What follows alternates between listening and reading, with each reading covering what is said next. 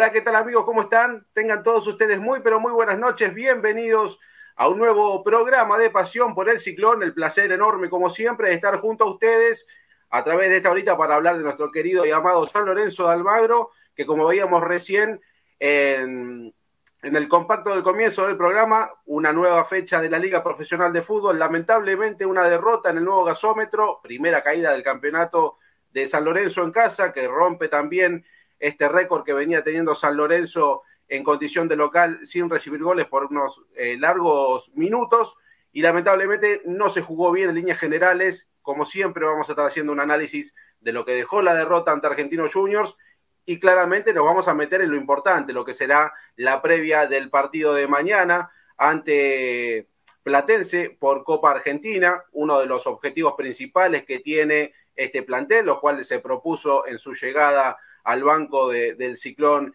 el señor Rubén Darío Insúa.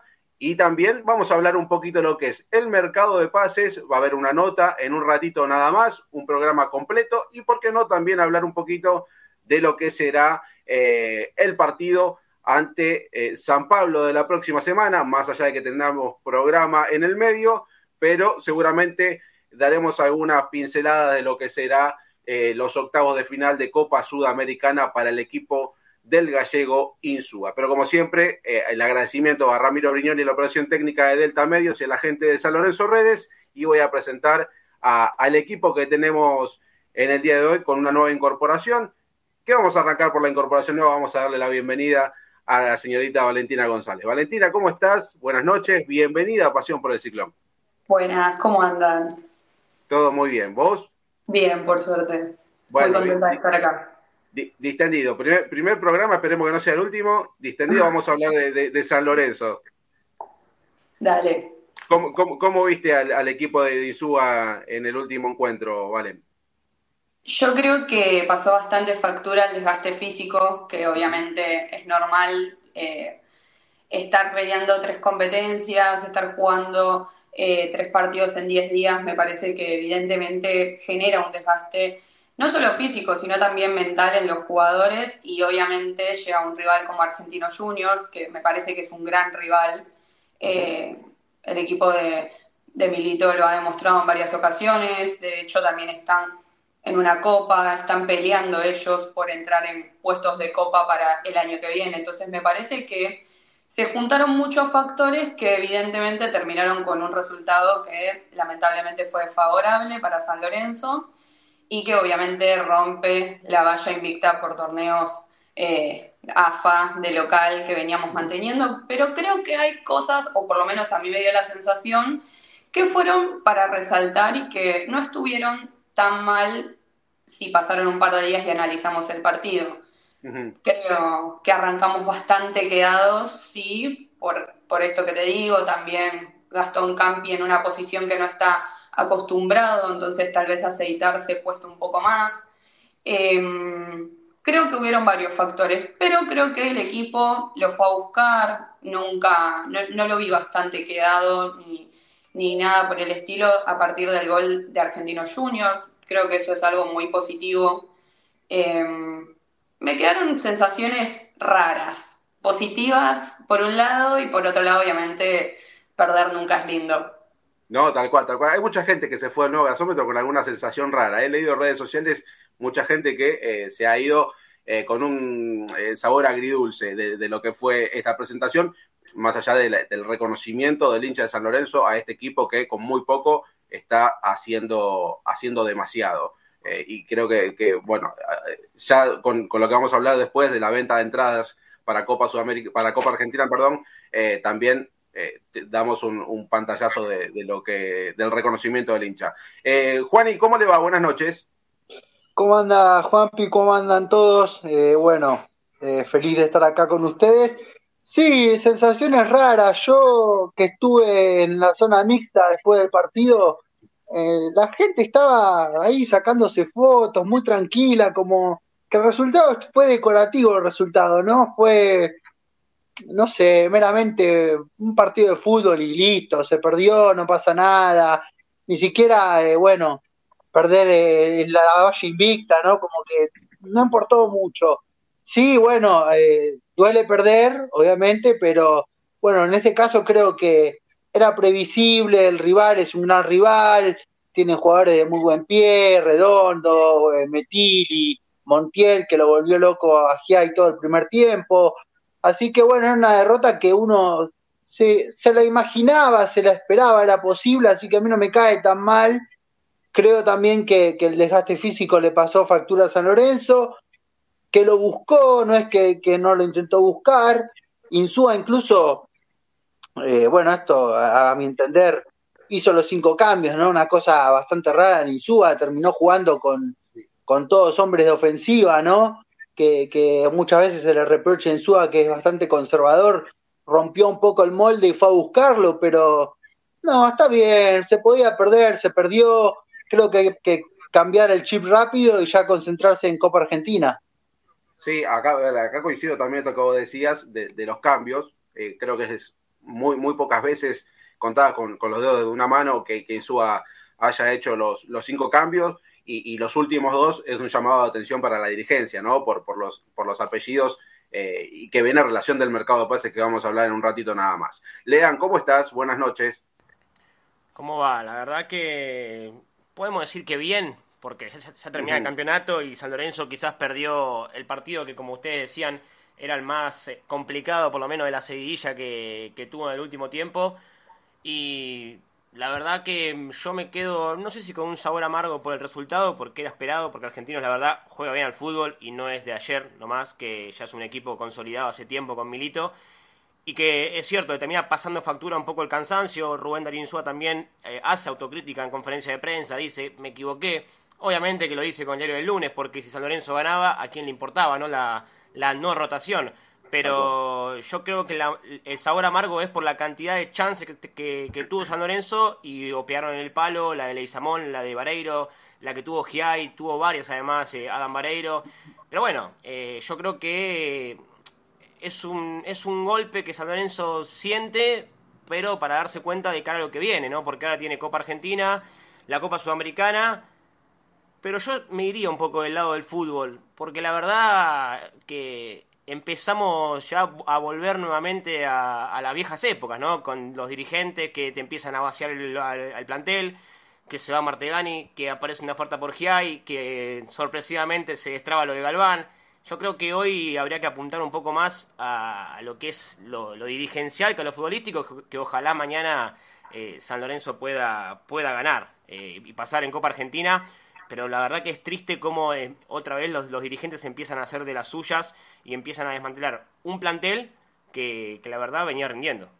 Sí, un plantel que ya, ya, venía desmantelado, creo que desde, desde la última de la despedida de Ortigosa y, de, Torrico que no se pudo volver a rearmar eh, y que lamentablemente fue perdiendo fichas y ahora eh, con, este actual mercado de pases parece que la, situación se va a agravar y Insúa va a tener que hacer un trabajo muy, eh, muy puntilloso con los pocos apellidos que quedan, con el poco recambio que tiene el plantel y con este mercado de pases que no es muy alentador que digamos.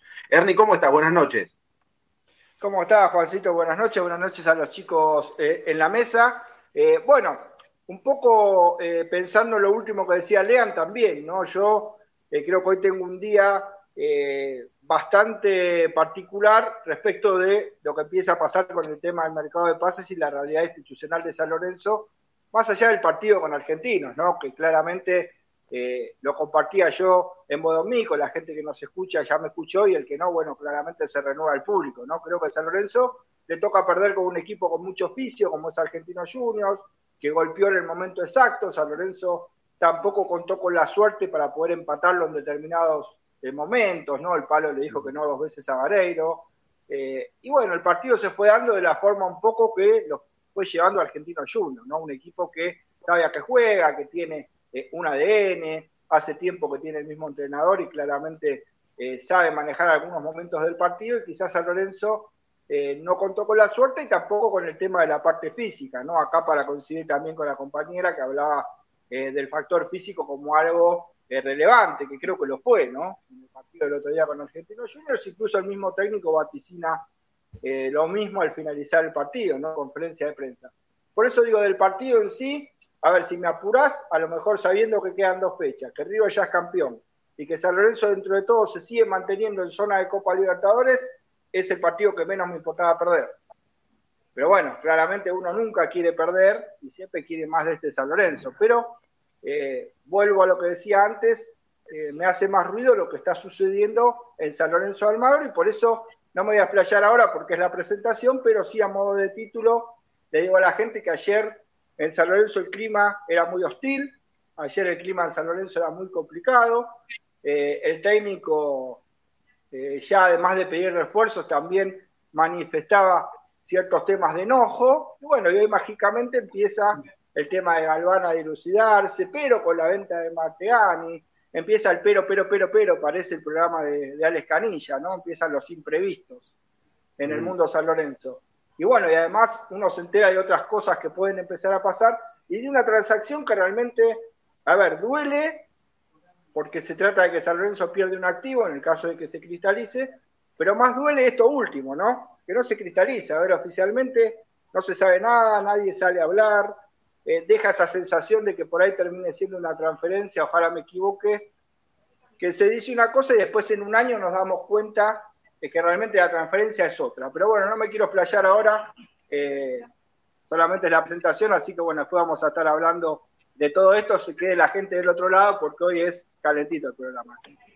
A ver, déjeme discernir igualmente con, con algunos de ustedes que decían que él, eh, creo que fue Lean, que, el partido eh, eh, era el partido más perdible de esta, de esta seguidilla. Entiendo que el factor físico está pesando bastante, lo mental también juega, sin lugar a dudas, pero viendo y teniendo en cuenta la tabla general de posiciones, Hoy solamente argentinos con esta derrota lo tenés a seis puntos pensando en la clasificación a la Copa Sudamericana, perdón, Copa Libertadores, te viene la Copa de la Liga y vos no tenés un plantel como para decir, bueno, puedo pelear la próxima Copa de la Liga si estoy apostando a Copa Sudamericana y a Copa Argentina. Sin embargo, sí lo tiene argentinos. Entonces yo, a ver, ya con el diario lunes ya está el partido, eh, San Lorenzo lo perdió por algunas desatenciones, lo vimos en el compacto, quizás en algunos de los goles se podía haber hecho un poquito más. El primer gol de Argentinos Juniors eh, fue una dormida general de la defensa. Quizás el área chica es más del arquero que de los defensores. Ahí no le he hecho la culpa a Batalla, nada por el estilo, pero para mí algo más podría haber hecho. Eh, en el segundo gol también, muchos, muchos rebotes, desatenciones. A ver, si no se puede jugar lindo, hay que salir revoleando la pelota. No, no puede quedar una pelota muerta en, el área, en el área grande, y menos eh, si vos sabés que en lo, físico no estás al 100%, que mm, también viene, creo, por ahí el tema de que no jugó el perrito Barrios, que no estaba al 100. Acá Ángel Oscar Robaldo nos pregunta por el cambio de Marón y si fue por algo físico. Yo creo que Insúa, pensando más que en el partido Argentino Junior, ya pensaba en el partido por Copa Argentina y empezar a cuidar un poco, un poco de piernas para, para, este partido, que es importante, Valentina, lo que se le viene a San Lorenzo. Sí, totalmente, totalmente. Yo creo, por un lado, que em, el técnico ha demostrado en varias ocasiones que no ha rotado, Insua ha elegido en muchas ocasiones no rotar el equipo. Eh, creo, a ver, lo mismo coincido bastante con lo que decís vos. No era el partido, bueno, que podíamos perder por esto, porque para nosotros es muy importante seguir sumando para, con el torneo ya definido, poder estar más cerca de clasificar a la Copa Libertadores el próximo año, coincido. Creo que de la misma forma lo ve el técnico, pero también obviamente Insúa ha manifestado en varias ocasiones su alto interés por la Copa Argentina, que no es ni más ni menos que mañana y había tres, cuatro días de diferencia entre partido y partido. Creo que no subestima al rival, nunca lo ha hecho, pero bueno, eh, tal vez yo siento que con los cambios que él hizo, por ejemplo, de poner a Campi, buscaba tal vez, digamos, eh, tratar de anular de alguna forma el mediocampo argentino, que es lo que mueve más eh, al, funcionamiento del equipo de Milito, y no, no se dio así, y lo toma bastante por sorpresa el resultado, porque si bien se puede ganar, perder o empatar, lo sabemos todos, eh, fue para mí un resultado sorpresivo porque creo que el, técnico no eh, previó así el, el partido. Ahora, no sé, la verdad creo que, que, sí, los goles se pueden haber evitado, creo que también tuvimos nuestras oportunidades, a eso iba al principio del programa cuando decía, Tal vez arrancamos de una forma y como decía Lea, tuvimos oportunidades que tal vez si la del palo entraba o si lo empatábamos en el momento que lo teníamos que empatar, la historia hoy era distinta y estábamos hablando de otra cosa y creo que el técnico no hubiera salido a decir, uy, tendría que haber hecho una rotación. O sea, San Lorenzo viene jugando de esta forma porque también es el plantel que tiene, ¿no? Acá coincido mucho con los compañeros. No es que nosotros tenemos un plantel en el banco de suplentes que de pronto el técnico elige no utilizar. Tenemos suplentes, sí, que el técnico ha demostrado que les da el rodaje que cree pertinente y hasta ahora no veo que haya fallado mucho en ese sentido. Eh, entonces digo, ¿cuánta rotación más podíamos esperar para este partido y cuánto más nos podemos permitir nosotros fallar para decir, bueno, en este partido roto o lo hago en el otro? Digo, eh, siempre tenemos que ser altamente competitivos, es San Lorenzo y además porque, como bien decías vos, este partido contra Argentinos sumaba tres puntos que nos posicionaban mucho mejor de cara a la clasificación a Copas el año que viene. Lo mismo pasa con el de mañana y lo mismo pasa con el dentro de una semana contra San Pablo. Entonces, ¿en qué momento afloja San Lorenzo?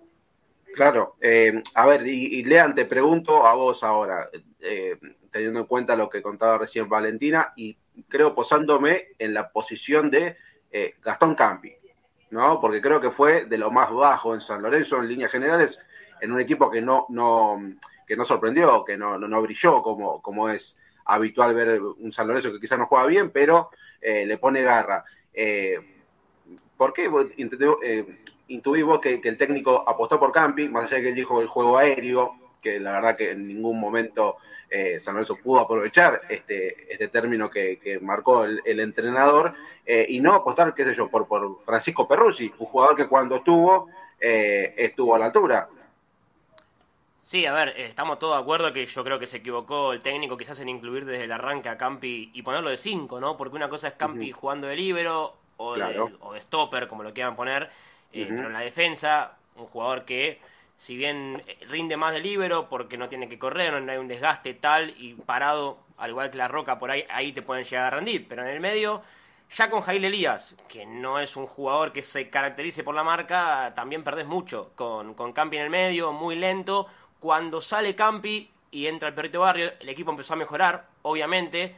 Y, y, a ver, eh, estoy con ustedes, ¿eh? yo creo que el ingreso de Fran Perruzzi por ahí le podía haber dado un poco más de marca al ser más joven, más frescura a la hora de, marcar, porque el primer tiempo redondo hizo lo que quiso eh, en la mitad de la cancha, además que es un, para mí es un jugadorazo con muchísimo futuro, pero argentinos, eh, a ver, también porque decían ustedes, yo no dije que San Lorenzo era el partido a perder porque Argentino te va a pasar por arriba o era partido que vos podés decir, bueno, hoy me puedo dar el gusto de perder. No, porque vos tenés que sumar puntos para obviamente seguir en ese puesto de copa, que por suerte seguir en una serie de resultados que te dejan ahí en el tercer puesto pensando ya en el partido con Tigre del sábado que viene.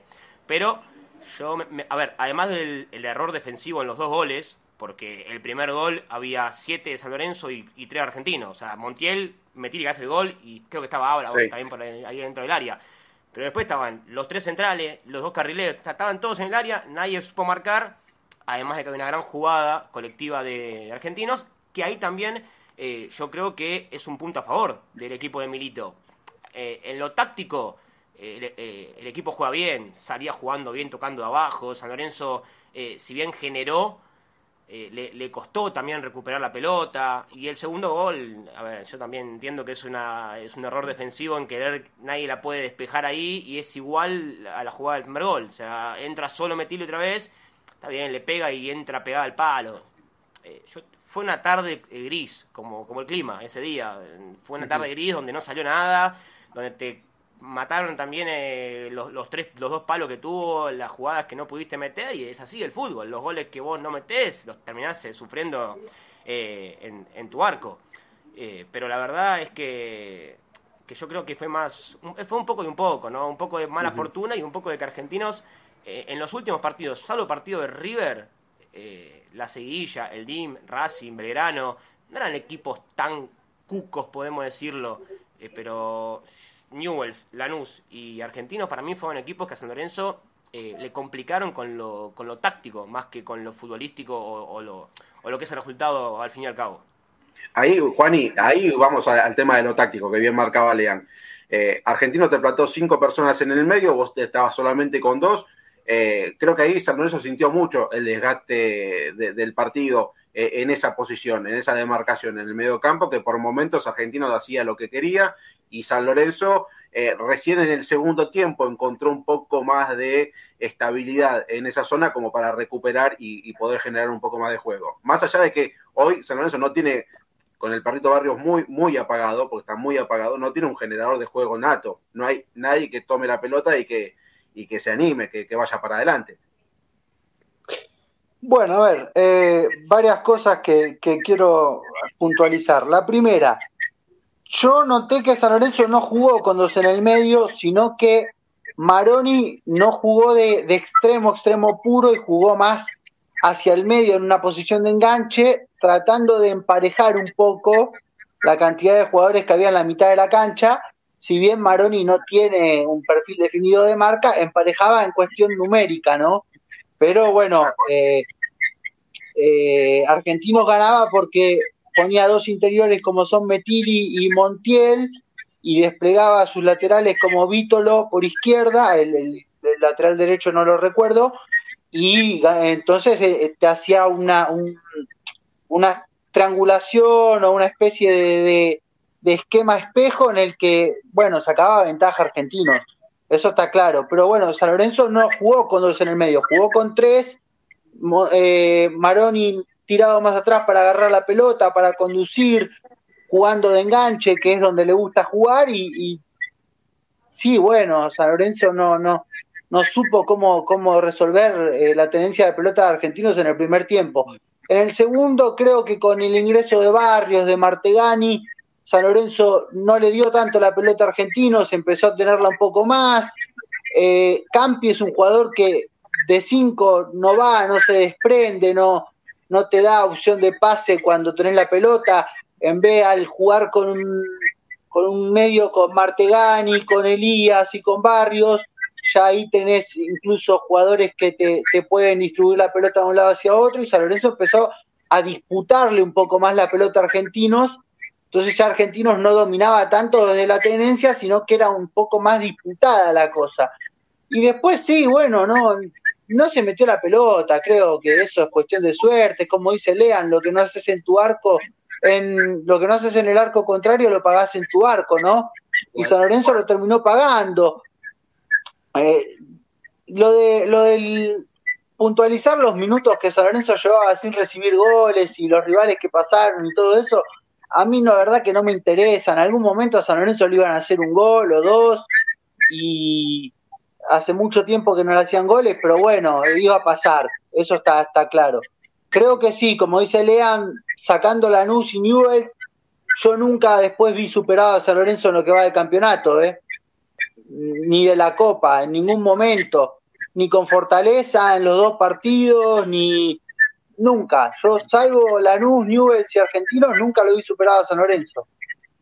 Vos, eh, Ernie, ¿cómo, ¿cómo, lo viste? ¿Coincidís con esto que, compartía eh, Juan y, que también lo, había comentado Lean? Bueno, desde lo táctico, eh, claramente Juan hay un tema con el ingreso de Campi que eh, Insu habla de, del tema del juego aéreo. Yo creo que temían la pelota parada, eh, no contar con un elemento que pudiera solucionarle algunos aspectos y por eso juega Campi. Pero en pos de el ingreso de Campi, que quizá debió ser de libero, que tiene mucho más oficio incluso para bancar a Ábalos que Luján, eh, perdió en el medio no marca, sino posicionalidad. A ver, ¿qué digo con posicionalidad? Justamente cuando Mantiel rompe delante de la línea del doble 5, eh, rompe el esquema, al San Lorenzo está 3 contra 3, que eran los atacantes argentinos contra los defensores de San Lorenzo, Montiel rompe y no hay quien lo siga. Y después, cuando tira el centro, Luján queda fijado con Ábalos y aparece González Metili solo, que viene siendo el doble 5 Argentino Juniors o el interior, como les guste. ¿Y quién marcaba a ese jugador? Nadie. ¿Por qué? Porque le faltaba jugadores con posicionalidad en el medio. No es una cuestión de marca, porque Campi es un jugador que sabe marcar, pero no cuenta con la posicionalidad justamente para poder cubrir esos movimientos ofensivos que también hace Argentino Juniors, ¿no? Entonces quizás a Lorenzo en lo táctico erró ahí, ¿no? Quizás no tener un jugador más posicional. Yo incluso le decía a Lean en la Transmi que me llamaba la atención porque era más posicional Elías y jugaba como más suelto Campi.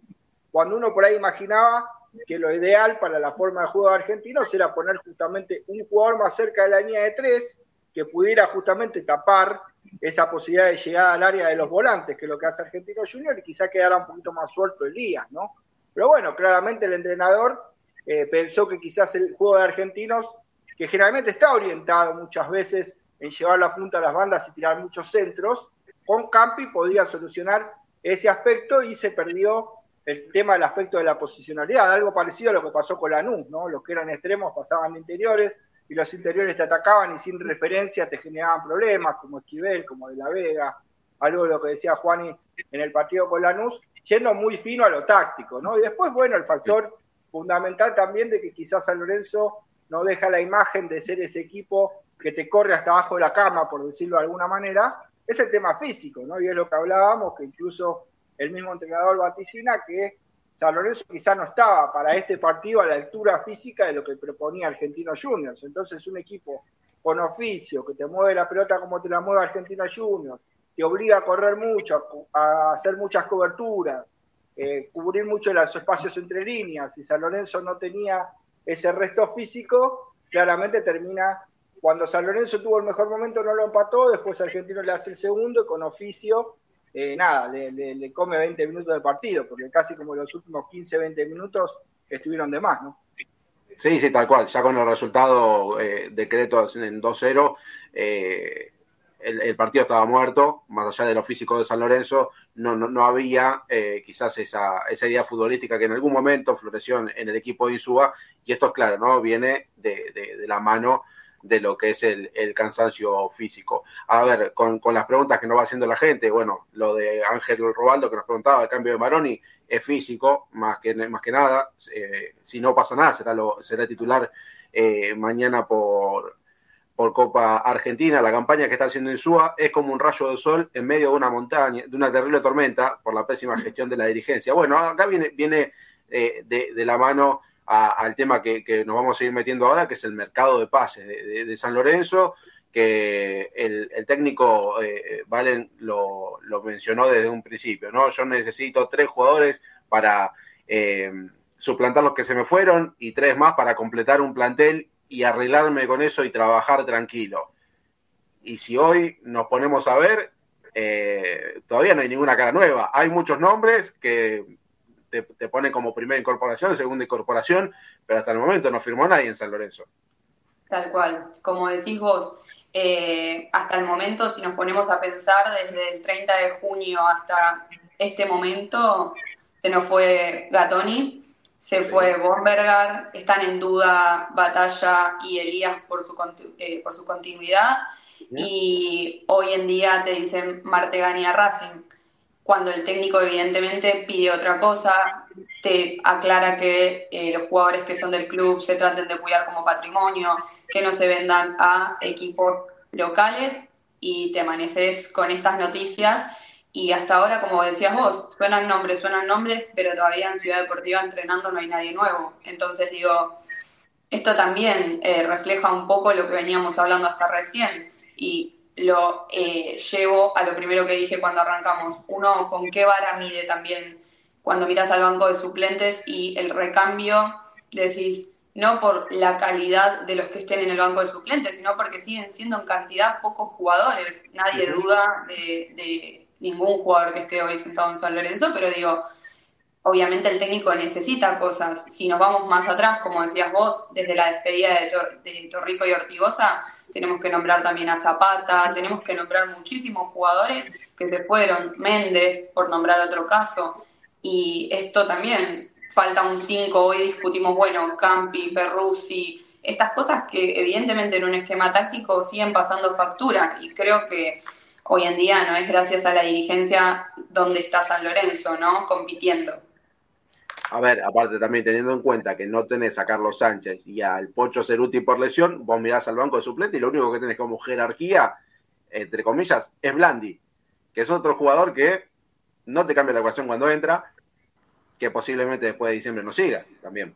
Y que de hecho hasta hace unas semanas estuvo también con unas molestias Blandi, entonces tampoco es un jugador que eh, hoy en día esté 100% pleno o que también viene teniendo poco rodaje, digo, de pronto eh, ahora está este chico Perea que entra y está teniendo sus primeros minutos, pero como decís vos, jerárquicamente en el banco de suplentes cada vez hay menos jugadores, entre lesiones, entre jugadores que se fueron y también que no es que se fueron eh, todos los jugadores dejando un eh, nivel económico para atraer, digamos, jugadores de jerarquía como los que hoy necesita Insúa como los que piden.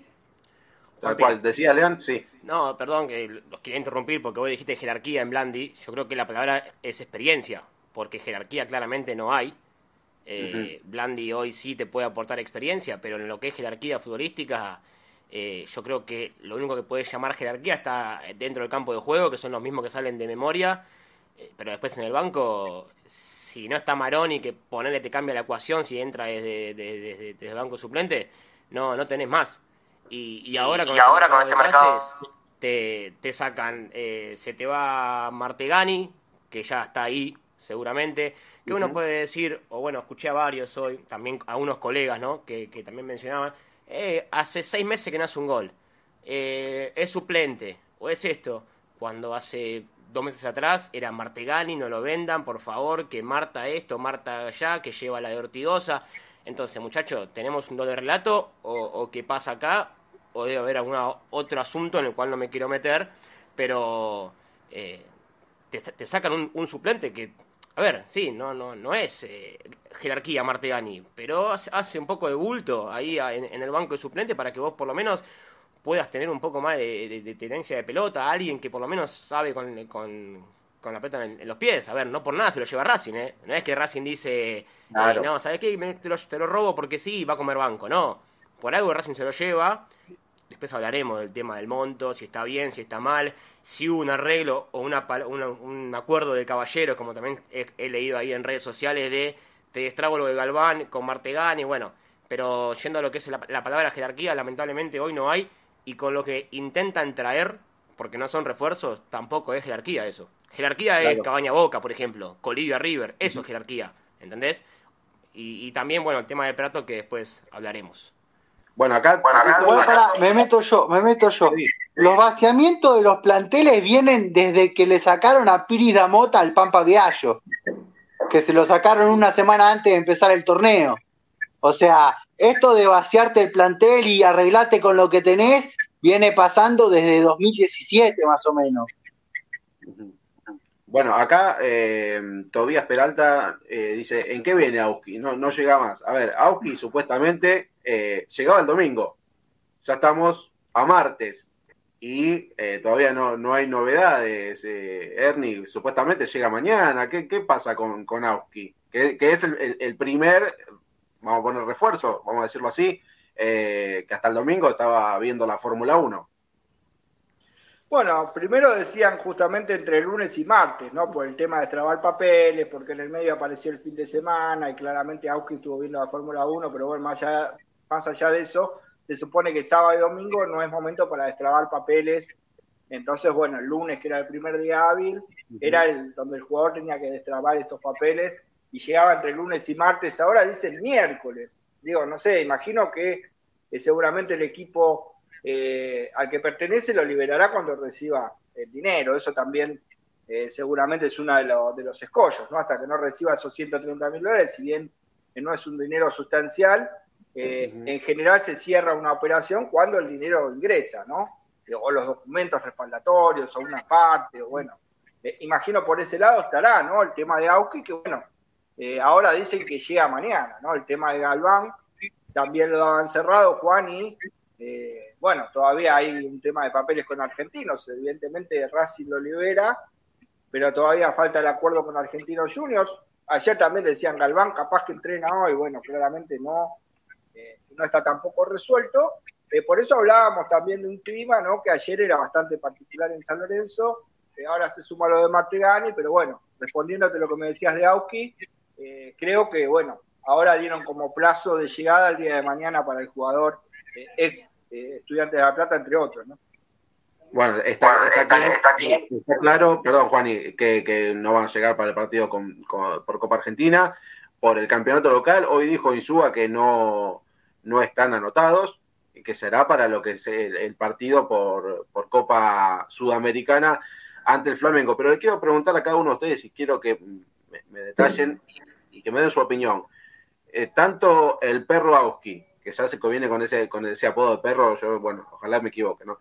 Eh, y Jonathan Galván, eh, son apuestas, son refuerzos, no voy a decir jerarquía, pero son incorporaciones, apuestas, ¿cómo, yo para, mí van a ser apuestas?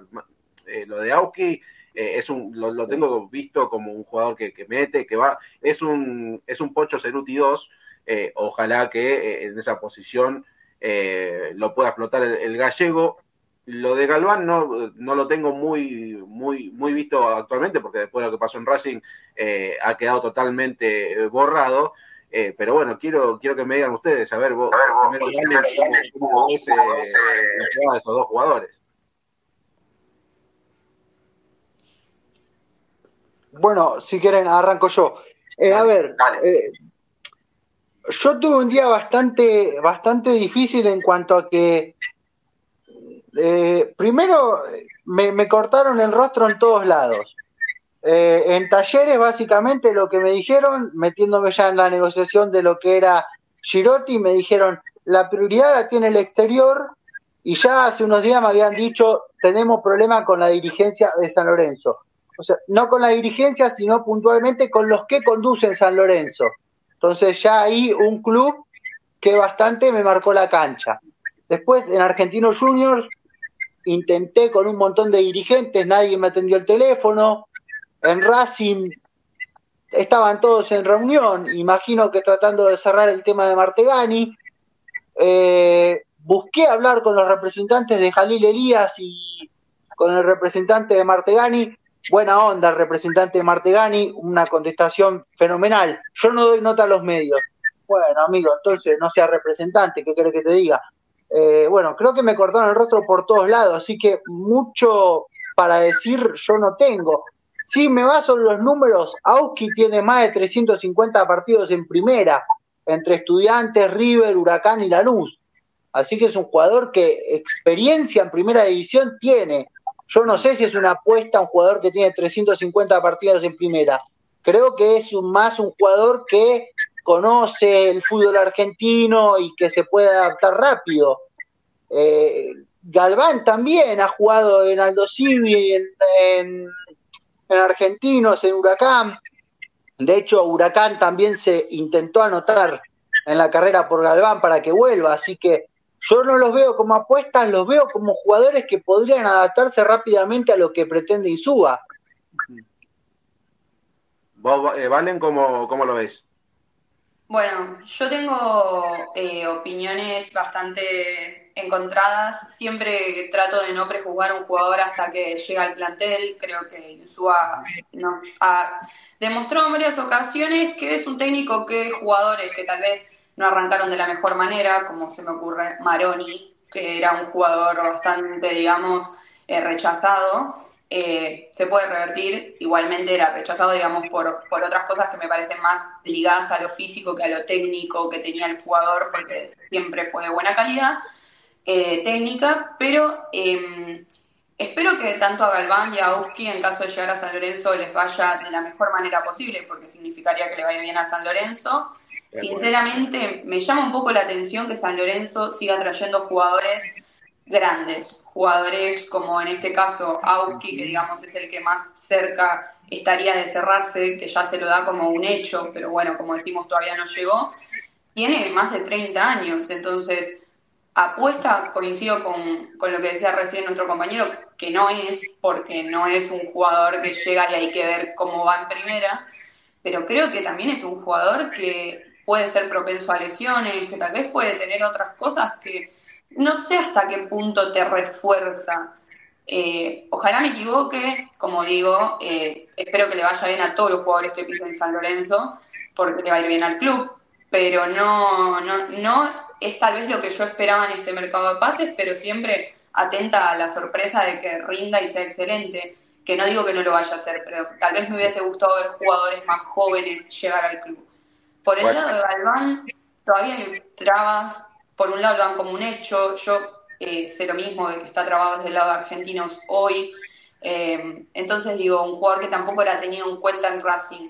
¿Qué es lo que llama tanto la atención para que sea considerado como uno de los primeros nombres para reforzar San Lorenzo cuando tal vez la prioridad no hubiese sido, a mi entender, reforzar el puesto de Galván? Y me hubiese enfocado mucho más en traer un mediocampista, más si te vas a deshacer de un jugador volante creativo como lo es Martegani, que no abundan en nuestro plantel. Tal cual, sí, sí. Eh, pensando en Martegani, sí que sí, parece que es un hecho que se va y que en diciembre se te puede ir Maroni, vos ahí te quedás eh, sin, sin un volante de, creación, que hoy, hoy por hoy a San Lorenzo no, no le sobran. Eh, por eso y creo que habría que apuntar a otras, otras demarcaciones. vos, Lean, ¿qué, qué, qué, qué opinas de esto? A ver, yo eh, los, escuchaba, yo creo que todos coincidimos que no son refuerzos, son incorporaciones, porque al fin y al cabo lo son. Eh, más que nada lo de Auski, acá estaba justamente buscando, eh, en, la última temporada jugó 22 partidos y no es titular, de los últimos 10 jugó 2 nada más. Entonces también para que vea un poco la gente en qué condiciones llega Auski, que estaba jugando en el Ferenbaros de, de Hungría. No, no es que viene de jugar en una liga importante. En el fútbol húngaro donde no es vistoso, donde si bien es un equipo conocido, porque a veces pelea por entrar a la Champions o Europa League, eh, después el resto nada, un Auski que tampoco, como decía, 22 partidos en una temporada es muy poco, eh, pero ojalá que, que en San Lorenzo la rompa, porque al fin y al cabo no importa quién llegue, sino que sirva para que el, equipo por lo menos tenga un poco más de, de juego o que también aporte para para, para lo que pretende Insúa. Y por el lado de Galván, ya creo que todos conocemos, lo tenemos más visto, sin ser tenido en cuenta en Racing después de lo que fue ese penal errado en el último torneo, que le da el torneo justamente a, a, Boca. Jugó 14 partidos eh, este año. Hasta el momento jugó 14 partidos, ni siquiera eh, terminó entrando eh, en la liga ahora en los últimos partidos, ni, ni fue convocado en los últimos tres. Eh, entonces ahí tenés un poco las claras, ¿no? De, lo, que, lo que puede traer San Lorenzo, que todo el mundo le dice que no. A pesar de que te, dirán, y ojalá que sí, porque por ahí es un jugador que eso sí es jerarquía, lo de Oscar Romero, ¿no? Que hoy Insúa dijo, ojalá que hable con él, y él quiere venir, pero no depende solamente del jugador. Eso es jerarquía. Pero con estos dirigentes yo lo veo muy difícil. Traen a Auski y a Galván, ¿no? Sin fútbol, eh, pagando préstamos o libres, con eh, arreglos dirigenciales internos. Bueno, eh, eso, eso es hoy lo que puede apostar San Lorenzo Almagro. Ernie, cómo, ves esta, este, esta, posible llegada o este rumor? Para, para mí es, es imposible que, que, que Oscar Romero llegue a San Lorenzo. Bueno, yo lo veo también muy difícil, pero claramente sería jerarquía y coincido con Lean, ¿no? Eh, en el tema de, la dirigencia no me quiero meter mucho porque creo que la gente ya del otro lado sabe, ¿no? Pues yo no coincido en nada.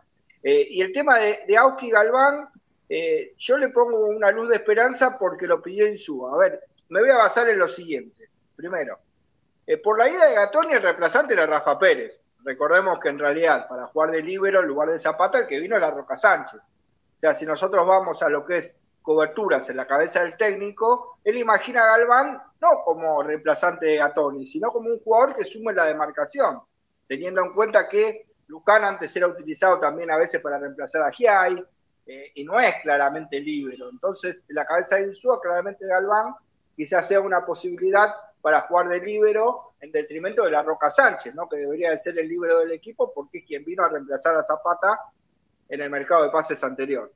Eh, por ese lado, y pedido por Insúa, me genera por lo menos un voto de confianza para eh, el entrenador.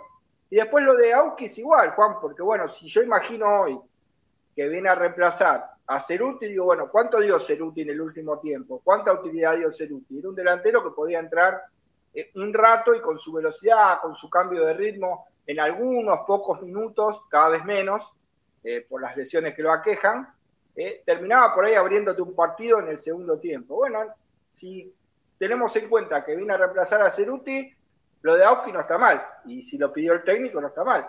Y creo que va en línea también con lo de Tarragona, ¿no? Creo que en Suaz fue claro y él dijo Galván, Auski, Tarragona, para reemplazar a Gatoni, Bombergar eh, y Ceruti. Entonces, si uno se pone a ver en la cabeza del técnico, hoy Leguizamón, Vareiro, y Barrios son los titulares. Entonces, si hoy vos tenés en el banco a Ceruti y a Bomber, lo tenés en el banco a Auski y a Tarragona, yo creo que mucha diferencia no hay.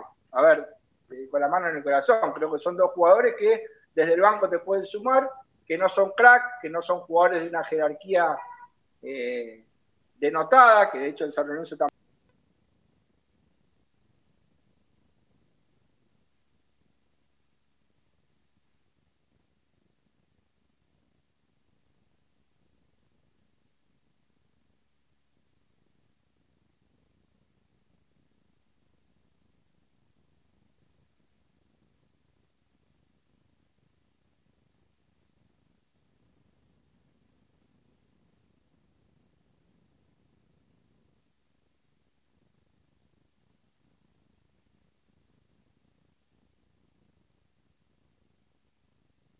poco los hay, pero digo, son jugadores que te pueden sumar si vos lo ves desde ese lado. ¿eh?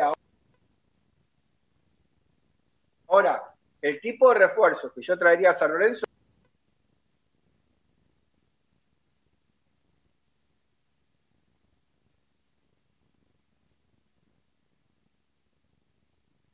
no son. Ahora, por el momento que está pasando San Lorenzo y porque los pidió el técnico, le doy la derecha. Bueno, yo lo que lo que hablé con Caruso hace unos hace unas semanas, le mandé una publicación de, de, un jugador, ahora no recuerdo quién, que nombraban para San Lorenzo y él me decía, ojalá tuviéramos ese presupuesto para incorporar. Entonces yo creo que hay que también ver cuando, cuando tiran nombres y no, no, no le quiero caer a ningún colega, no tiran nombres y dan nombres y dicen, San Lorenzo va por tal, va por tal, va por tal. Bueno, hay que ver qué plata tiene San Lorenzo, qué presupuesto maneja San Lorenzo. Hoy San Lorenzo no maneja un gran presupuesto, no, no maneja un gran número. De hecho, bueno, eh, paso con Lucas Prato, ¿no? Lucas Prato lo que pretendía cobrar para San Lorenzo era impagable, ¿no? Entonces yo creo que hay que verlo por ahí. ¿Qué presupuesto maneja San Lorenzo? ¿Cuánto puede ofrecer? Y en lo que puede ofrecer hay que ver qué trae y decir, bueno, yo puedo ofrecer esto, traigo esto, entonces esto es calidad para lo que yo puedo ofrecer. Muchachos, vamos, vamos a hacer un, un impasse, ahora vamos a seguir con, con esto también, eh, pero vamos a saludar al entrevistado del día de hoy que muy amablemente nos atiende para hablar un poco de San Lorenzo, para hablar un poco también de lo que es tema de elecciones, que se vendrán el próximo diciembre, si Dios quiere, eh, unas elecciones que ya se tendría que haber llevado a cabo pero esta, esta dirigencia no le dejó al, socio de San Lorenzo expresarse en las urnas y también hablar un poco de lo que es la parte económica del club. Vamos a hablar de los números, vamos a indagar un poquito cuál es el, el presente económico de San Lorenzo y para eso tenemos en línea a Juan Bautista Castaña de eh, Orden y Progreso San Lorencista. Juan Bautista, ¿cómo estás? Buenas noches. Bienvenido a Pasión por el Ciclón. Hola muchachos, ¿cómo están? Buenas noches para todos y bueno, gracias por la invitación. No, por favor, gracias a vos nuevamente por, por atendernos, Juan. Eh, bueno, contanos cómo está hoy la agrupación eh, con la precandidatura de, de Marcelo Culota como candidato a presidente de San Lorenzo. La verdad que estamos muy bien, muy contentos con el lanzamiento que hicimos la semana pasada públicamente con la candidatura de Marcelo nosotros ya venimos trabajando bien hace dos años y medio. Uh -huh. eh, somos un grupo de socios, hay muchos profesionales y muchos equipos técnicos que nunca estuvimos ligados a la política del club y obviamente viendo la situación eh, en la que el club se encontraba, justamente decidimos empezar a juntarnos, conformar la, la agrupación y empezar a trabajar por el club, presentando proyectos, haciendo análisis eh, y bueno, obviamente terminando con la candidatura de, de, Marcelo de cara a las elecciones de diciembre. Bueno, más allá de, de, de tu rol dentro de, la agrupación, vos por fuera de, la agrupación y de San Lorenzo, ¿a, a qué te dedicas? ¿Qué es tu vida personal? Mira, yo soy abogado, también uh -huh. estoy en, la, en, en lo que sería el sector comercial, eh, y esa básicamente es mi actividad que tengo a nivel personal. Bien, y como, como la rama de abogacía en el derecho, también eh, estás dentro de, de la agrupación eh, que, se va a presentar en el próximo diciembre?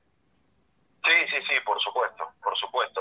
acompañaremos, hoy hablar desde qué lugar uno puede acompañar en una lista, eh, me parece que no, no tiene mucho sentido y en el final del camino lo que todos buscamos es que el club se pueda trabajar y gestionar de una manera como todos queremos. Por eso decidimos involucrarnos sin importar el, el rol que cada uno tenga que ocupar. Por eso apuntamos al, al desarrollo y al trabajo en equipo que, que venimos haciendo actualmente. Bueno, a ver, te hago la última y, paso a los chicos que también te van a preguntar, pero vos antes eh, en tu presentación dijiste eh, que eh, están en la política hace dos años y medio, pero que no están, digamos, ligados a lo que es hoy por hoy o, el, oficialismo o el sabinismo, como se quiera decir, o el mielismo. Son gente que viene con una idea y unos ideales diferentes a lo que vienes viviendo San Lorenzo y qué tan importante es eso desde, tu persona, desde tu forma de pensar para cambiar este presente de San Lorenzo que hoy, hoy por hoy es, eh, es crítico.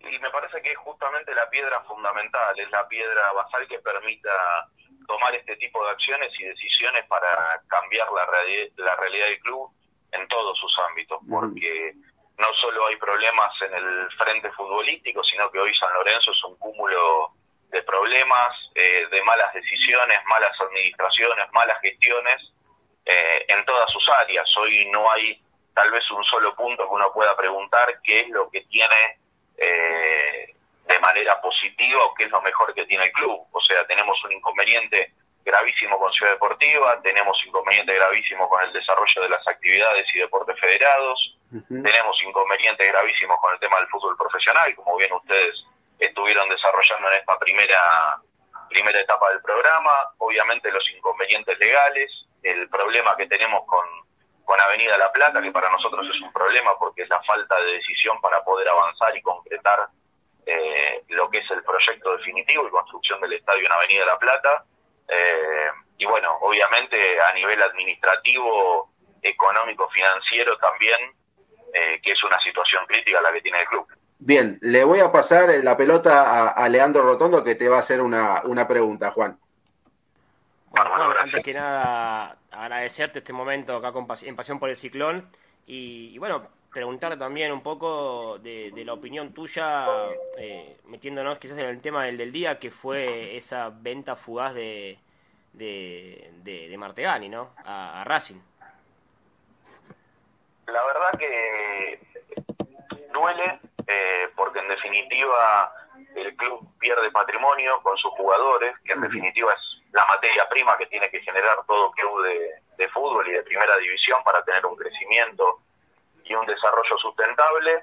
Eh, pero lamentablemente ya estamos acostumbrados en los últimos mercados de pases a que en el club se manejen casi siempre los mismos números de venta, nunca hay una información oficial casi siempre cada situación de venta o de pase se da a raíz de un algún tipo de operación combinada, como por ejemplo el tema de Galván, que tampoco está confirmado, pero en teoría comenzaría a entrenar a San Lorenzo e iría de la mano con la negociación que se está dando eh, con Racing y obviamente tampoco es algo que está confirmado porque bueno, ustedes lo, lo saben bien y lo sufrimos todos los socios, que es el tema de la información y la falta de información oficial que hay del club. Eh, más allá que después cada uno pueda hacer algún desarrollo y puede investigar, como yo sé que ustedes lo hacen desde el programa, eh, pero la verdad es que es un gran problema porque se manejan números o se manejan con gacetillas o grupos de WhatsApp y después cuando uno va a los papeles se encuentran en el balance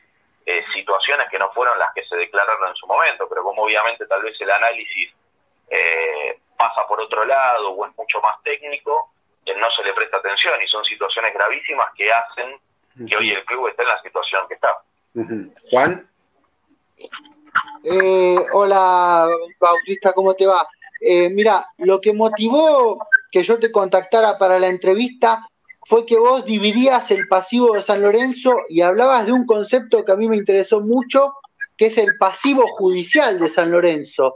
Yo quiero que, vos desarrolles y expliques ¿A qué te referís cuando hablas de pasivo judicial? Bien, bien, bien. Eh, como todos los podemos, no es pasivo puntualmente contable económico, que es el primero que se nos puede venir a la cabeza. Nosotros cuando comenzamos con las investigaciones en los equipos de trabajo que tenemos, eh, tratamos de tener una foto, porque hoy San Lorenzo lamentablemente no te brinda ningún tipo de información, con lo cual también es una violación más al estatuto que, que nos rige. Eh, comenzamos a averiguar cuál es la situación judicial del, eh, del club, de las causas que tiene en contra de él. Eh, y la verdad es que hablamos de pasivo judicial porque ahí hay un monto en la justicia que no es un monto mínimo, que estamos hablando de un monto aproximado de 12 millones de dólares.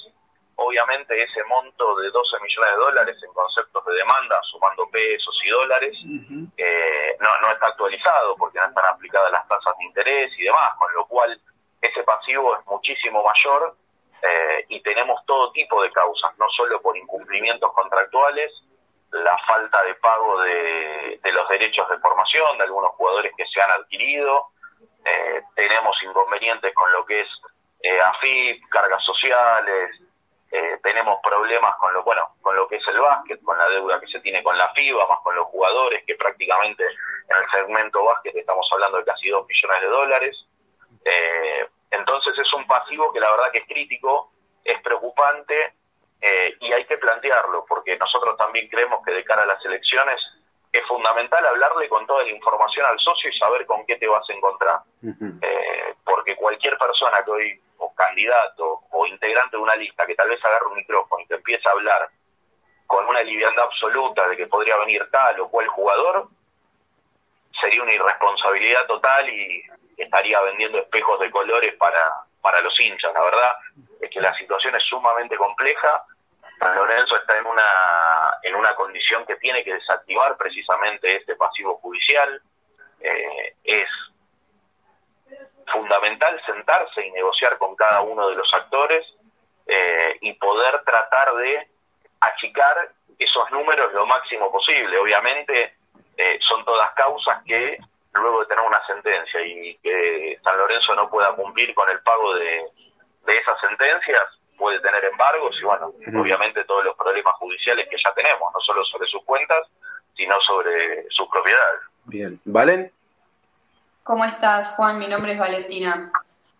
Eh, yo te quería consultar por esto que, que, vos decías, que es muy importante y yo coincido eh, ser sincero con, con el socio, con el hincha. Eh, ¿Qué fue lo que los incentivó, los que los motivó a crear este, este eh, proyecto y cómo planifican llevar a cabo estos objetivos que se proponen? o si me puedes decir tal vez algún objetivo bien concreto respecto a eh, esto de eh, bueno, poner, digamos, eh, las cosas en su lugar, más allá de nombres de jugadores, que evidentemente no es lo que le va a traer una solución a San Lorenzo y a su actualidad. Mira, lo, lo primero que hay que hacer es ser sincero, como te decía antes. Eh, el plan de acción es uno solo, es sentarse, gestionar y trabajar de manera responsable. Eh, hay que sentarse a negociar con todas las partes, en todas las áreas, en el tema legal puntualmente. Eh, es complicado el tema de la representación legal que ha tenido el club también, porque obviamente es llamativo que la cantidad y la cartera de juicios que tiene hoy San Lorenzo no, no se hayan podido desactivar en ninguna instancia. Entonces lo que hay que hacer es eso, sentarse, gestionar y desactivarlo. Y así como te hablo de la cartera judicial, hay que hacerlo con el fútbol profesional, con los deportes federados y hay que empezar a generar eh, un mayor movimiento en la economía corriente del club que permita engrosar los números. Con el tema del cierre del balance que está próximo a tratarse en la Asamblea, por cada peso que debe San Lorenzo pensemos que tiene menos de 20 centavos para hacerle frente. Eh, el, problema financiero que tiene San Lorenzo es, es gravísimo, muy grave, eh, pero bueno, no hay otra otra salida que sentarse, entender todos que estamos en este mismo barco, cuál es la situación y trabajar por el club, ni más ni menos. No no hay otra salida que eso. Juan, eh, ¿qué cantidad de, de, de, juicios activos tiene hoy San Lorenzo? Hoy San Lorenzo tiene más de 70 causas abiertas en las distintas áreas uh -huh. eh, de, la en los distintos fueros de la justicia, perdón. Y, en qué instancia se encuentra cada, cada uno, o, a ver, hagamos, no, no, pues si no es, mucho, ¿no? Pero hagamos algo global, ¿en qué, en qué instancia se encuentran gran parte de, de, estos juicios?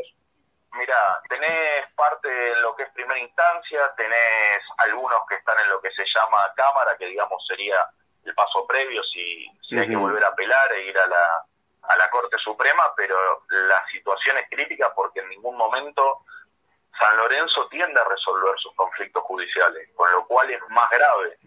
Eh, y obviamente es parte de la falta de confianza que viene generando la dirigencia hace más de 10 años. Eh, esto es lo mismo que vos podés tener una deuda con, con un acreedor, pero si el acreedor empieza a confiar en vos y vos le decís, te voy a empezar a pagar de 10 centavos y le empezás a pagar de 10 centavos. eh, no, no hay otra. El panorama es ese, sí es crítico, eh, porque obviamente lo que muestra eso es la responsabilidad de la comisión directiva al negociar contratos que eran imposibles de pagar para el club, eh, porque obviamente si bien a uno le puede dar bronca que hay jugadores que a veces te llenan la boca, se besan la camiseta, te hablan de amor o popularmente como decimos te pueden tribunear, eh, la verdad es que después son contratos que tienen firmados por los responsables de la institución, aprobados por comisión directiva y aprobados por sus asambleístas. Entonces, ¿duele el reclamo? Sí.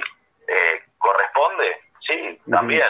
Pero San Lorenzo tiene que entender y los socios tienen que entender que no puede hacer eh, eh, frente a esta situación, como por ejemplo ha pasado con el caso de los Romero.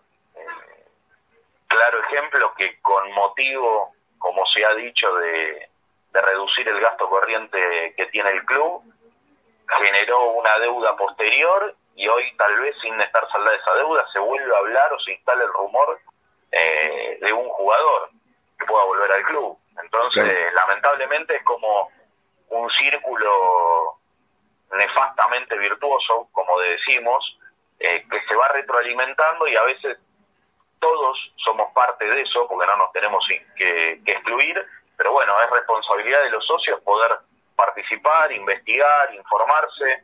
Lamentablemente hoy el club decide no dar ningún tipo de información en cuanto a la cantidad de cartas que nosotros hemos presentado, agrupaciones colegas, para pedir documentación y la verdad es que no, no hay ningún tipo de avance. También tenemos causas en el Tribunal de Ética contra algunos integrantes de comisión directiva como Matías Lamens y el señor Escoltore pero no avanzan porque el propio club no le brinda la información para poder fallar. Entonces, es muy complicada hoy la estructura que tiene el club y obviamente hace que sea difícil el funcionamiento y los resultados están a la vista. Pero bueno, depende de cada uno de nosotros y, que lo tengamos en claro al momento de participar y poder participar de una elección. Bien. Hernán, ¿alguna pregunta para Juan Bautista? Sí, ¿cómo estás, Juan Bautista? Eh, buenas noches. y Agradecerte por estar este ratito en Pasión por el Ciclón. Eh, mi pregunta es la siguiente, ¿no? Eh, doble pero corta, ¿no? La primera, más allá de la operación de Martegani, que claramente eh, si esta comisión directiva está en el poder, uno no puede impedir que se lleve a cabo, ¿no? Desde las otras agrupaciones, como son ustedes, bueno, voy una acción con Marcelo Moretti, César Francis. Quiero repetir porque se entrecortó se escuchó muy bajo. Sí, que yo decía, más allá de que no puedan hacer nada para evitar ¿no? una posible venta de Martegani, que creo que es el tema del día.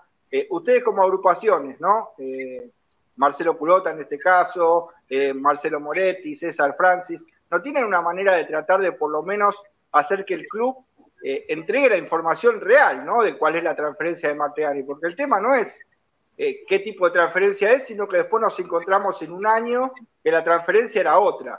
Y la segunda es si más o menos podés dar un estimado de lo que vos crees puede ser hoy el pasivo de San Lorenzo de Almagro en números.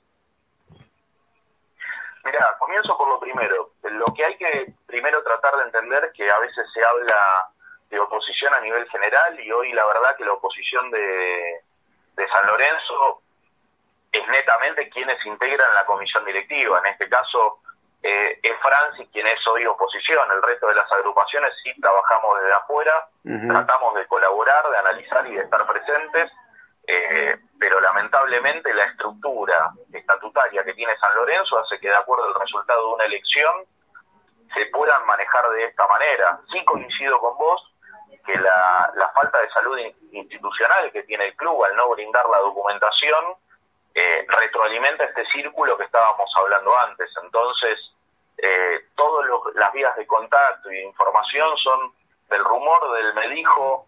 Eh, hay otros clubes que directamente cuando hay una venta de un jugador de primera división, lo publican o le envían una carta a su socio diciendo tal jugador se vendió tal monto, tal porcentaje. Eh, la verdad es que eso debería ser lo más sano y que cualquier socio, no solo que participe activa mente o no en una agrupación política pueda ir al club y pedir cualquier tipo de documentación. La verdad, esa es la situación. Y respecto a la segunda pregunta, perdón, ¿me la repetís? No, si tenés más o menos estimativamente eh, un monto de lo que sería, eh, por los documentos que ustedes vienen revisando, cuál sería aparentemente hoy el pasivo real de San Lorenzo de Almagro, no en dólares. Mira, la verdad es que hoy decirte un número concreto, así como comencé diciéndolo, sería una irresponsabilidad porque obviamente no está la documentación, excepto por eh, las informaciones que uno puede acceder o por los documentos que puede ir accediendo e investigando. La verdad que hoy el pasivo de San Lorenzo de Almagro yo creo que supera ampliamente los, los 35 millones de dólares eh, tranquilamente.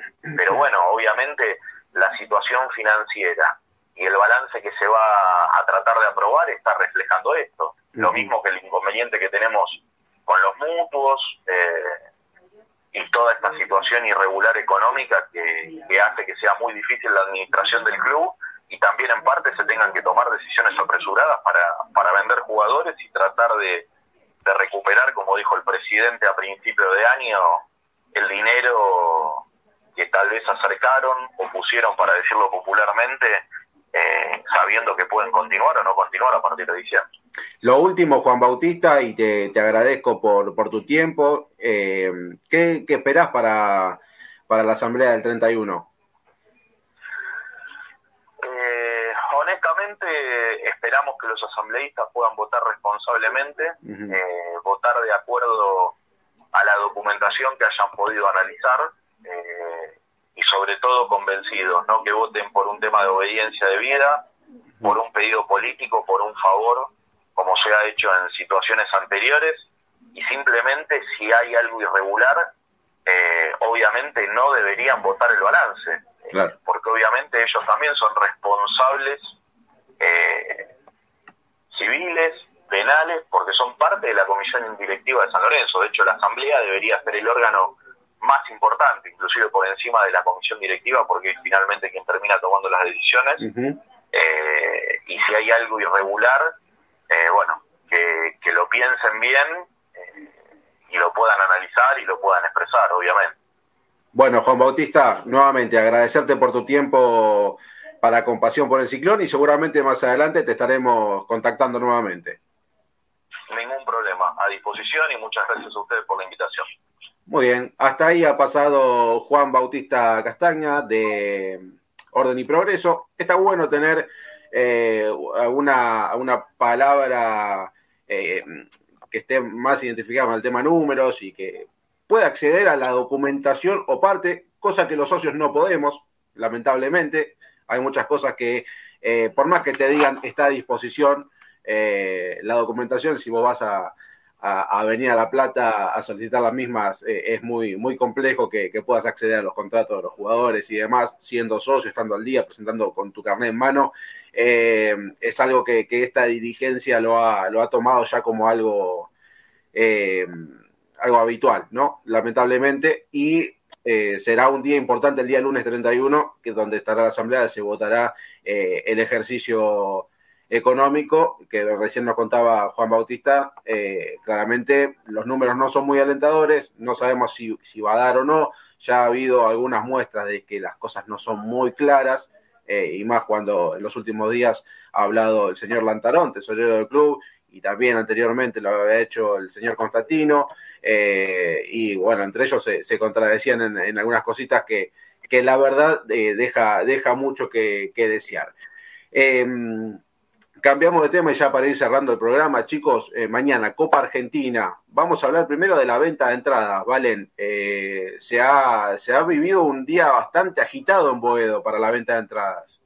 Y la verdad que sí, porque teniendo en cuenta que la, se hizo de público conocimiento la venta de entradas recién el día de ayer, eh, la venta de entradas inició para los socios hoy en Avenida La Plata, de 10 a 19 horas, horario laboral para la mayoría de la gente, y únicamente de forma presencial, lo cual parece un poco una tomada de pelo para el socio que tiene que ir y, y, la verdad fue muy complicado, hubo horas de cola, había solo dos ventanillas habilitadas, fue lo que reclamaron varios socios y el remanente de las entradas se va a estar vendiendo el día de mañana también de 10 a, de 10 a 19 horas, si no me confundo, eh, en Avenida La Plata. Entonces, digamos, ya de, por sí iniciamos con un conflicto para poder acceder a comprar una entrada que cuando los socios la adquirieron tenía la página online que es el mismo lugar donde eh, los hinchas de talleres y de River pudieran adquirir las propias para Copa Argentina también, ¿no? Exacto.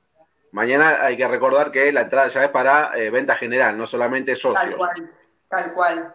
Bien, bien. No, no tenemos eh, no tenemos confirmación de qué, qué número de, localidades en la que queda, pero ha habido un, un, ritmo muy, eh, muy fluido hoy.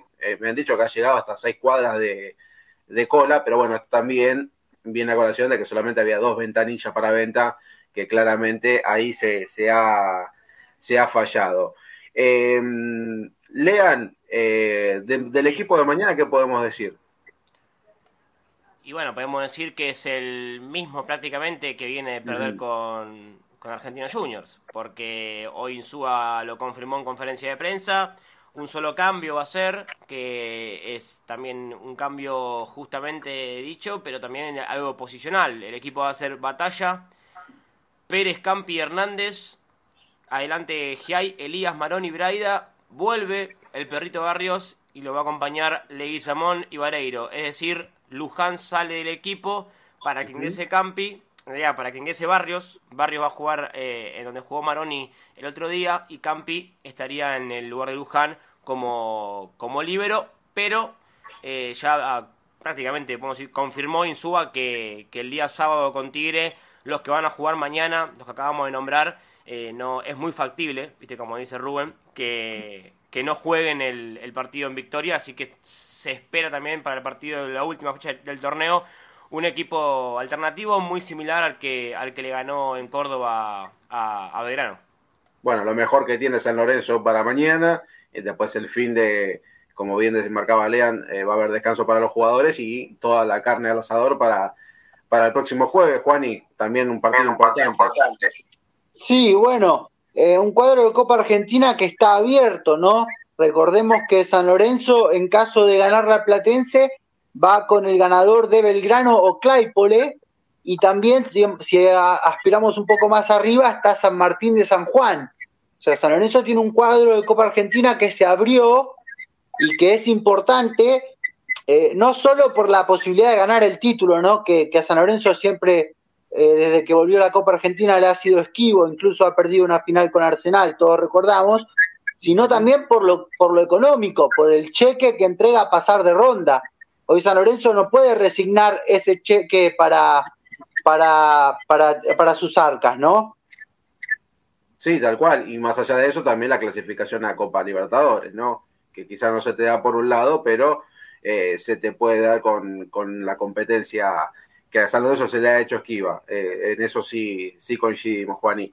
Eh, bueno, muchachos, no sé si queda, queda, algo en el tintero, ayúdenme, quizás está pasando por algo. Eh, el tema Vareiro, tema Vareiro, que fue un tema también importante. habló el hermano hace un rato nada más en una radio de, de Paraguay, confirmó que sigue.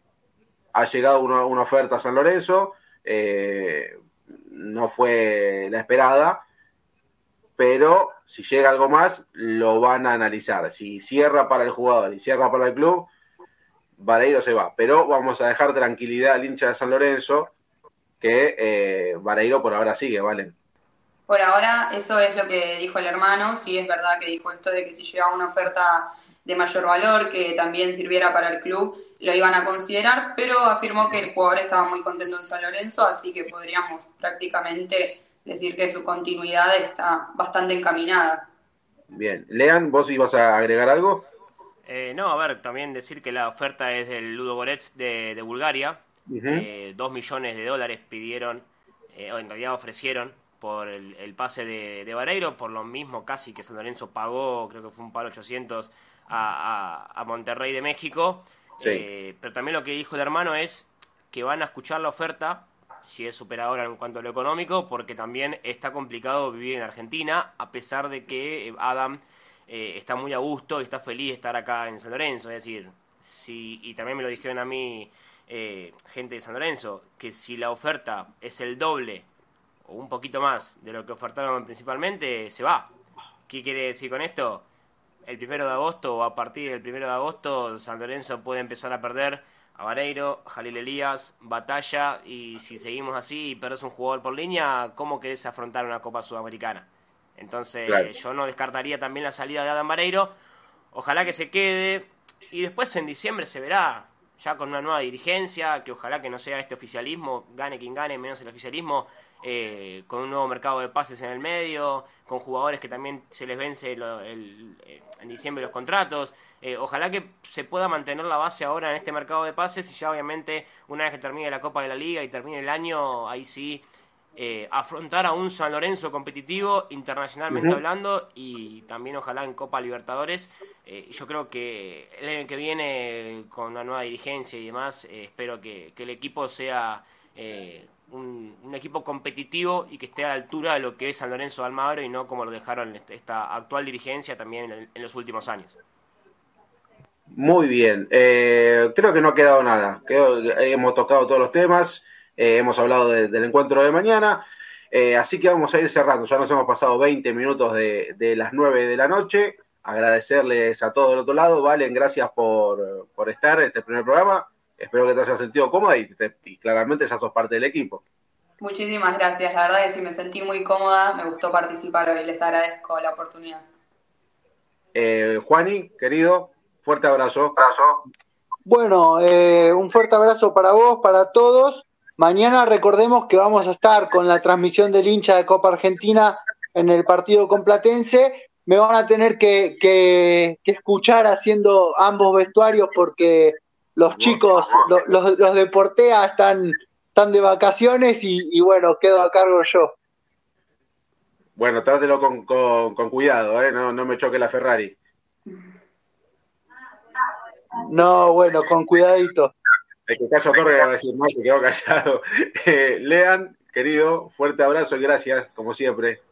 Como siempre, es un placer y sí, adherirme a lo que dijo Juan y mañana otra vez eh, estando y obviamente con el placer de, relatar el partido de San Lorenzo, ojalá que sea con, con victoria, una cancha que no le sienta bien a San Lorenzo, igualmente Insúa dijo hoy, eh, yo fui a Lanús cuatro veces, gané dos, perdí dos, así que ni avance ni es positivo ni negativo, está ahí neutro, ojalá que mañana sea con victoria. Eh, también, ¿no? Con un platense que viene de perder ante, ante Huracán. Eh, ojalá que, que, bueno, mañana estemos eh, diciendo tipo once y pico de la noche que está San en, en, octavos de final de una, en una copa que, que ojalá lleguemos lejos, o ya, ojalá salgamos campeones, pero esto ya sería hacer un poco de futurismo. Pero bueno, obviamente invitar a toda la gente el día de mañana. Arrancaremos más o menos a las ocho y media, nueve menos veinte la, la previa desde el estadio Ciudad de Lanús, como siempre, en deltamedios.com, San Lorenzo Redes y nuestro YouTube, que es el de Pasión por el Ciclón. Ernie, como siempre, usted también, muchas gracias por todo. No, por nada, el agradecido soy yo. Bueno, mañana claramente estará atrás del hincha como si hubiera pocas noticias malas en el mundo de San Lorenzo, nos enteramos lo de Simoni que hace los dos vestuarios mañana, pero bueno, eh, es el plantel que hay, no está parecido el tema a San Lorenzo, y después, bueno, agradecer todos los mensajes de la gente del otro lado. Eh, hay gente que me dice, no se expresaron sobre el tema de la venta de Martegani. Bueno, primero en mi caso, creo que la venta todavía no se cristalizó, eh, y además es muy difícil opinar, quiero decir como pololario, no hay programa, es muy difícil opinar de algo como bien decíamos en la nota, que no sabemos que está cristalizado desde el oficialismo, ¿no? No hay una voz oficialista o Matías Caruso, alguien que diga la operación es esta, y que se haga cargo, ¿no? Lastimosamente toda la información llega por los periodistas de siempre, que ya sabemos quiénes son, eh, y desde el oficialismo nada. Yo creo que cuando eh, alguien de San Lorenzo diga la venta se dio en estas condiciones y en tal condiciones, ahí daré mi opinión de si es buena o no la venta para San Lorenzo Almagro. Lo único que puedo decir hoy es que yo a Racing no se lo vendería a Martegani, no más allá del número.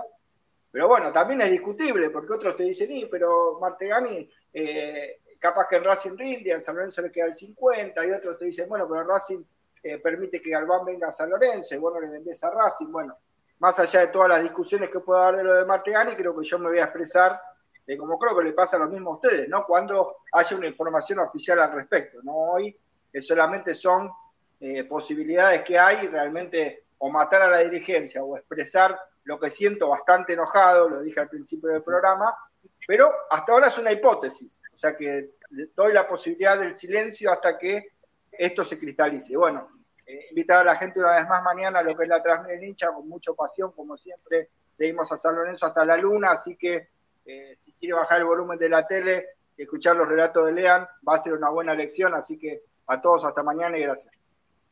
Gracias también a Ramiro Brignoli en la operación técnica de Delta Medios y a todos ustedes por estar prendidos del otro lado. Ya saben, mañana la transmisión del hincha y el próximo martes un nuevo programa de Pasión por el Ciclón. Muchas gracias y que tengan muy buenas noches.